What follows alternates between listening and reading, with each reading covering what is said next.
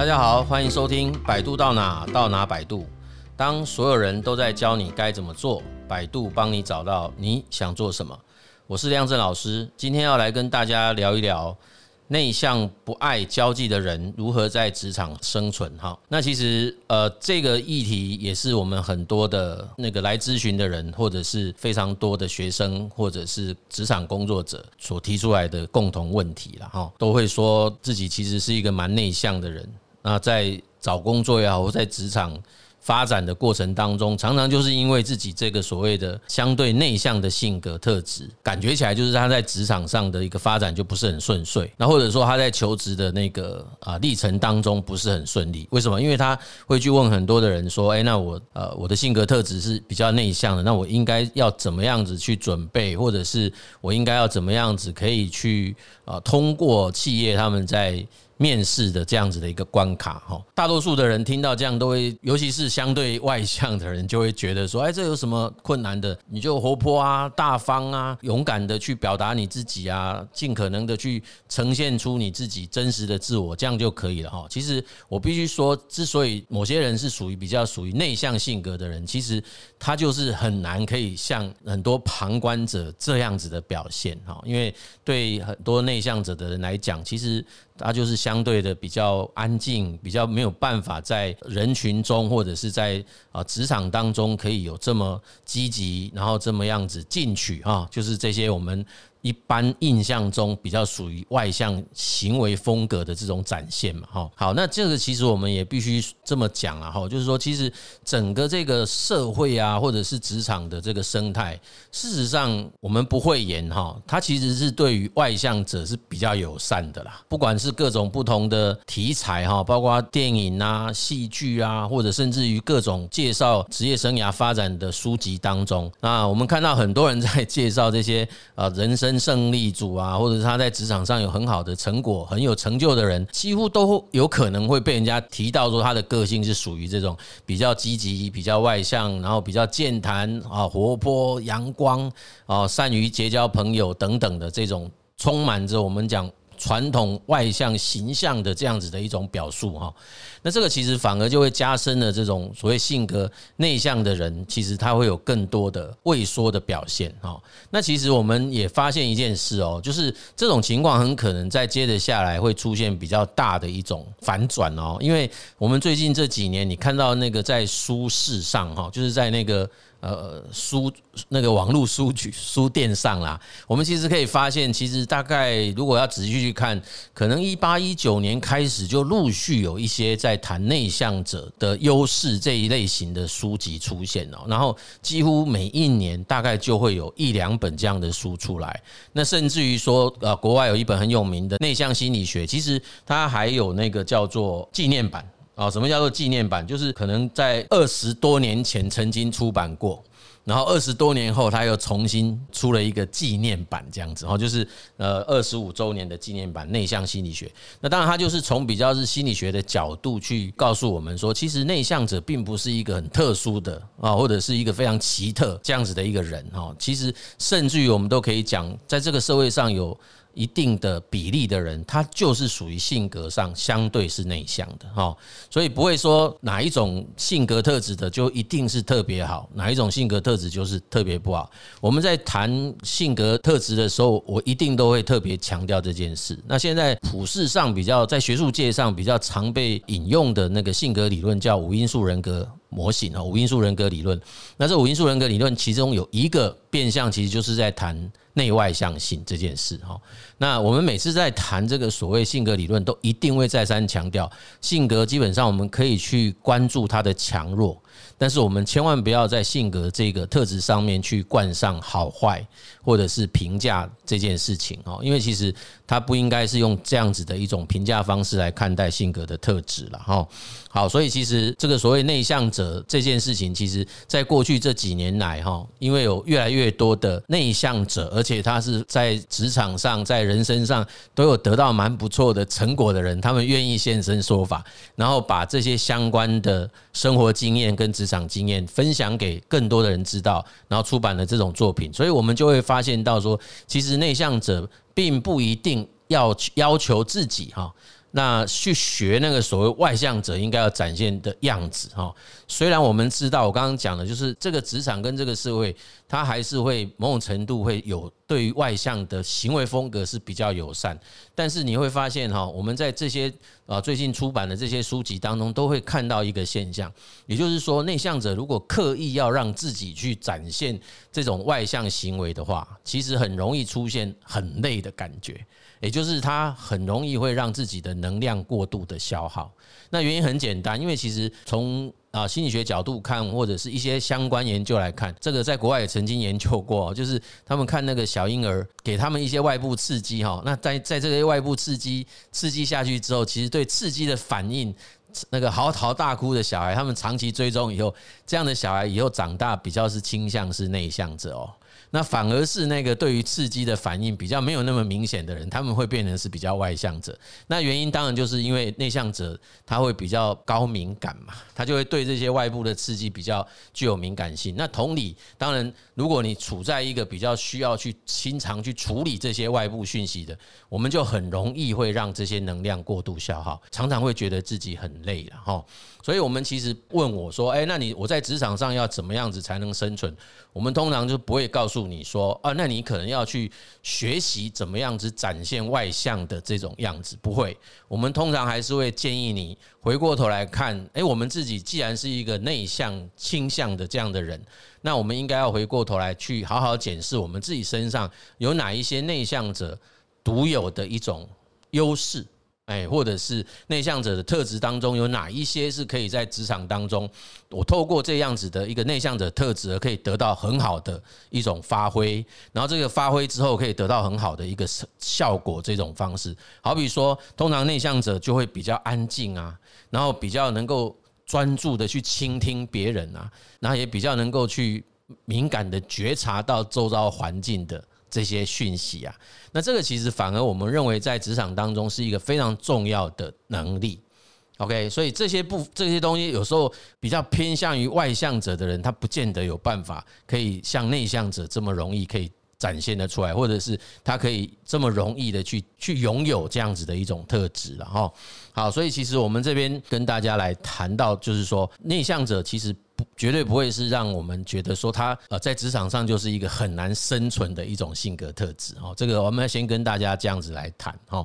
然后绝对不会像啊过去很啊很多人会谈到说，哎，只有外向的人才有机会在职场当中可以升迁，那我才有机会可以去啊拥有很很好的人生的成就。这个并不见得是如此。OK，好，那在这样子的一个讨论之下，我们这边其实就会有几个问题要来。回应哈，就是在过去我们这个啊辅导经验中，或者是各个不同的场合被提问过的一些问题了哈。那首先我们这边大概整理出来有三个问题，第一个就是那内向者到底比较适合什么样的工作了啊？那这个当然就是会有很多的人，当然我们延续我们一刚开始的话题嘛，他就会觉得说，大多数的工作好像都比较合适是给外向的人工作哦。那事实上我们不会演哈，其实从那个所谓的风格理论来讲哈，其实我们还是会发现，在这个工作职场当中，有一些工作，他的确，如果你是比较属于外向性格的人，他会比较容易适应。那内向性格的人，他就会在那样子的工作。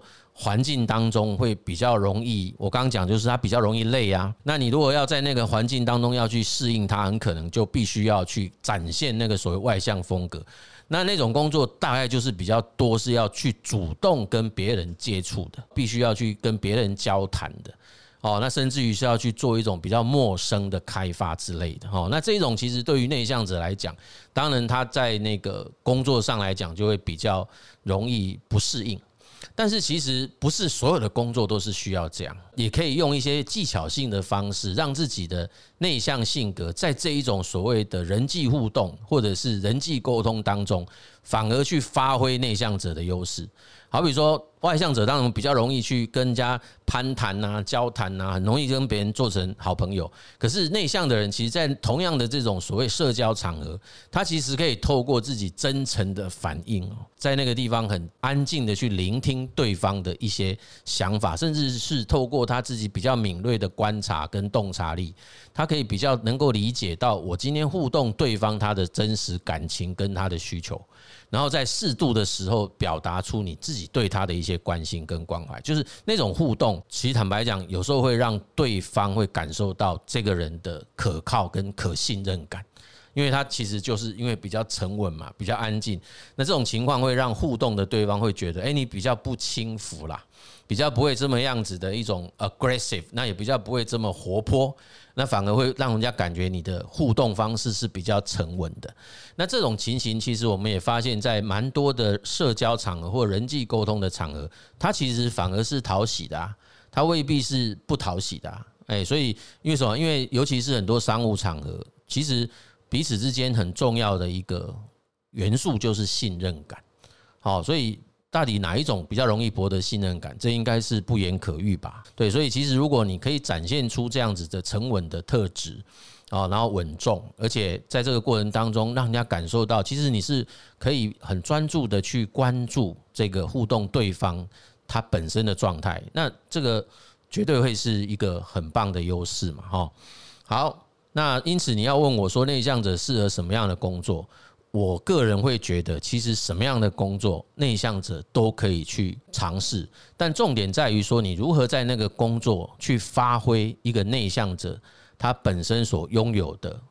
优势跟特质。这个才是比较重要的哈，所以我们比较不会从这个哪一种工作是适合内向者来做这个角度来出发啦啊，因为如果是这样子，很可能会限缩了我们自己做工作选择的空间啊。那这其实并不是我们在做职涯规划啊会建议的方式哈，因为我们都还是会认为说啊，从事什么样的工作是一回事啦，其实更重要的是你在那个工作上要展怎么展现你自己。才是最恰当的自己哈，所以这个部分我觉得，你看哦，像现在即便是那种业务性质的工作，我们早期都会认为哦，业务哦要不吹红绿绿，好像都觉得当一个业务一定要非常非常的外向。其实我们也发现，在我们做研究的过程，也也看到了一个情况，就是我们在做那个所谓工作风格的组型研究的时候啊，包括国外它的例子，业务人员的工作风格当中，其实真正跟外向比较直接关联的。的这种社交性的风格，它反而不会是一个非常高的分数，它比较会被期待的，应是一种具有原则性的一种沟通模式。哎，那这种所谓具有原则性的沟通模式，它不会那么外向，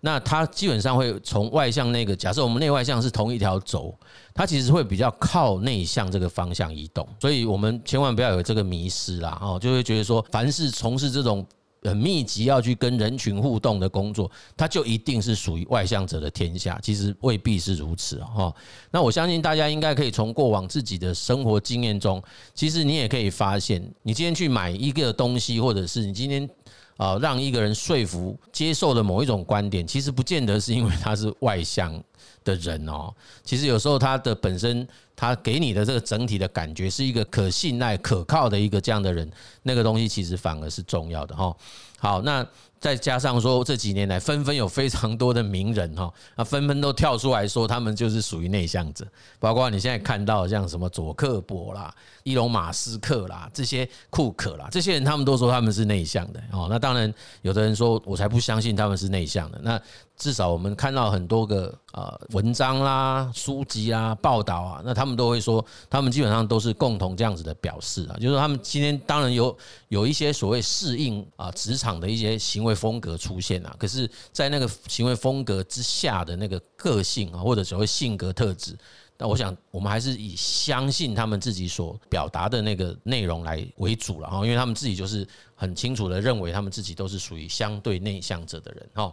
好，那所以第这个议题就是会提到这个所谓的内向者应该要如何在工作上发挥啊自身的优势。那其实这个刚才我们已经有跟大家举了一些例子了了哈，也就是说内向者本身在特质上面就有别于一些外向者的一些不一样的特质嘛，哈，包括这种所谓相对比较谨慎、比较沉稳、比较安静、比较细心啊，然后对于这种所谓人际互动当中的沟通品质跟互动当中的一种细腻程度，哈，其实内向者的那种特质通常都会比外向者来得好。然后再加上说，我们最近因为疫情的关系所形成的一种叫做线上沟通的这种风气吧，哎，或者是这种做法啦，哦，就是越来越盛行。就有人讲说，哎，这似乎带来了所谓内向者时代的来临，哈。为什么这样讲？因为我们就可以不用出现在那个实体的场合嘛，很多的沟通都变成是在云端或者是在线上发生，那就不用说像以前那种可能一大堆的人都要在一个实体的场合出现，然后你你在那个地方如果被迫必须要发言，很可能对内向者来讲就会是一个非常大的压迫感哈。那如果是在这个所谓的线上或者是我们讲云端的方式，诶，这个对于内向者来讲，很可能他就会觉得这是一个非常棒的一个环境嘛哦。因为像我在不久前也参加了一场啊那个线上研讨会，哦，我就觉得那个。那个平台很棒啊，因为那个主办单位就把所有其他与会人全部都隐形了，就是我们都看不到其他的人，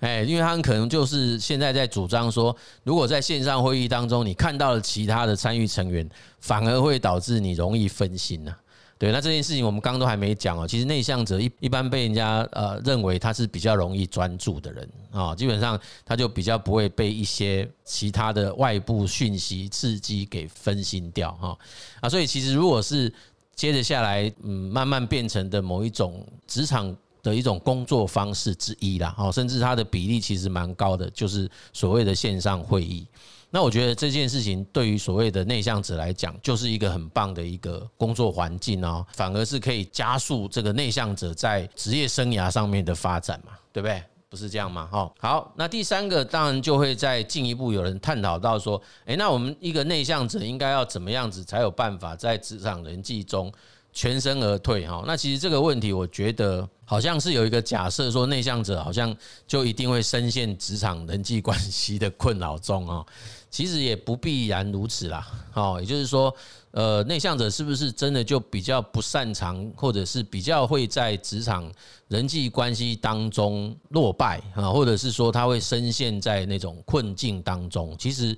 嗯，不必然如此哦，这是我的主张啦。哦，那所以也就没有所谓是不是要全身而退这件事情了哦。那我反而觉得，以我过去的职场经验啦哈，我觉得有时候安静是一件是一种非常好的武器啦。特别是哈，我常常讲一句话叫做“呃，凡有人必有江湖啦，凡是有江湖呢，必有风波啦”。哎，就是说你有一群人在。它就形成了所谓的江湖，那这个有江有湖啊，那个风一吹来，就上面会有波动。其实只要有职场经验的人，应该都体会过那种人言可畏啦，或者是中间有非常多那种不是很让人家喜欢的人际动力。哎，我们就不要讲的太露骨了哦，就是那种蛮讨人厌的那种人际动力哈。那其实你也会发现说，那个所谓外向者。或者是非常活跃的人，其实还蛮容易成为剑靶的，诶，就是他不是不见得有办法，是真的可以这么一直在某个组织当中就可以活得很好啦。所以常常不是有很多人讲叫做“花花无百日红”嘛，就是这个意思啊。那反而我们会发现说，哎，其实，在这种情况底下，内向者因为他非常安静，然后我们在过去的这些出版品当中，你会看到很多书里面。都会去提到一个叫内向者的力量，或者叫安静是一种力量哦之类的。你会发现在这种情况底下，反而是安静，反而是内向者，其实他更能够在这种纷扰的职场当中可以安身立命，因为其他人不会觉得他有威胁啊，其他人并不会觉得他要去招惹他，不会啊，他他也不会去招惹别人啊。我会觉得反而内向者更有机会跟空间哈。他其实是可以找到一个还蛮不错的那个职场的那个环境，然后就在那个空间当中可以发挥他自己的专业哦，甚至于发挥他自己的经验哈，然后就在那个组织当中有所成长哦，跟有所发展，所以。如果这个问题说它的前提是讲说怎么样子才有办法全身而退，那当然就是指说，好像内向者常常会在组织当中有很大的人际困扰哦。那这个其实我个人会觉得其实还好啦哦。那你说如果说那个组织整个文化跟氛围就是非常鼓励一个那个外向的这种文化氛围，那当然对于一个内向者来讲，他可能就会比较吃亏啦啊，因为他比较不容易被看见嘛哦。那比较不容易被看见，当然这个是内向者，他本来也这样子期待啊，诶，他也不会觉得说我必须要去跟这些很外向的这些同事一起去竞逐某一些位置啊，或者是某一种机会哈。啊，不过我会觉得这个这个情况在接着下来应该会慢慢有一些改变呐。哦，我觉得因为越来越多的人在强调这个所谓内向者本身就具备了很棒的人格特质，或者是。很好的职场优势，我觉得在这个氛围下哈，其实应该不至于会像过去长期以来，很可能大家对于内向者有一种比较负面的观点跟看法哦。不过我这里倒是要再做一些额外的一种，也许叫做回馈或者叫做说明。其实有蛮多内向者其实会有一些比较细腻的想法哦，就是自己会想得非常的多，就会比别人想的更多。哦，因为他就是这样的特质，那甚至包括会有非常多对自己的要求，啊，那这些自己的自我要求很可能都超越了别人对他的期待，那这样的情形的确就有有可能会造成某一种阻碍啦。这个阻碍倒不一定是来自于主职场外在给的阻碍，我认为蛮多是自己给自己的一种阻碍，哦，就是。我们自己本身对于内向者就有一种加诸在上面的刻板印象，自己哦，不是别人哦。那说别人呢，当然我们已经都讲了，这个部分已经开始有一种松动的迹象，然后也开始做一些转变。可是如果自己都这么认为，内向者就应该怎样，内向者就一定会怎样，那其实坦白讲，我们就。没有办法去说啊，那我的职场怎么对我不友善？因为我们自己就认为内向者就一定会遇到很多的困难，一定就是不讨喜的，一定就是没有办法有很好的成就。那其实这个事情如果已经先放在前面了，事实上，当你遇到一个相对来讲不是这样子的一个职场，我们也自然而然会让自己进入到那样的状态。哦，所以这是我这边小小的，也许叫做一种提醒啊，哦，一种提醒这样哈。好，所以哈，我们这边再说一个小结啦，就是说，其实内外向本身就是性格的一种特质嘛。哎，就我们刚刚讲，其实早在荣格都提过内外向性格。那我们现在最就在学术界上来讲，它经过了蛮普遍的验证哈，就是现在最普及的一套人格理论就是五因素人格理论，外向跟内向就是一个人格的因素嘛哈。那这就是一个性格，它没有好坏之分呐，哦，所以记得，但是它确实是会有强弱的差异。然后我们在求职的这个历程中，它也不应该让这个所谓的内外向这个性格有所太大的影响或者叫局限。那如果是这样，其他整个性格特质都会有啊，所以我们会觉得说，这些当然一定会造成适应上的一些考量，哎，但是它绝对不应该会变成是一种限制。哦，就是自己要要有办法去面对这样子的一种外部处境，然后有没有很坦然的去面对自己本身的这样子的性格特质，然后同时这个性格特质本身它一定有一些很不错的这种特质属性，它其实是可以拿过来，反而是对于这个职场在职场当中职业发展是有正向发展的这种特质哈，那我们就应该是要想办法让这样子的特质可以去发挥。在职场当中，就比较能够去找到自己适合的一条发展的路了哈。OK，那这个就是我们这一集要回应很多的人在这一个议题上面的一些内容哈。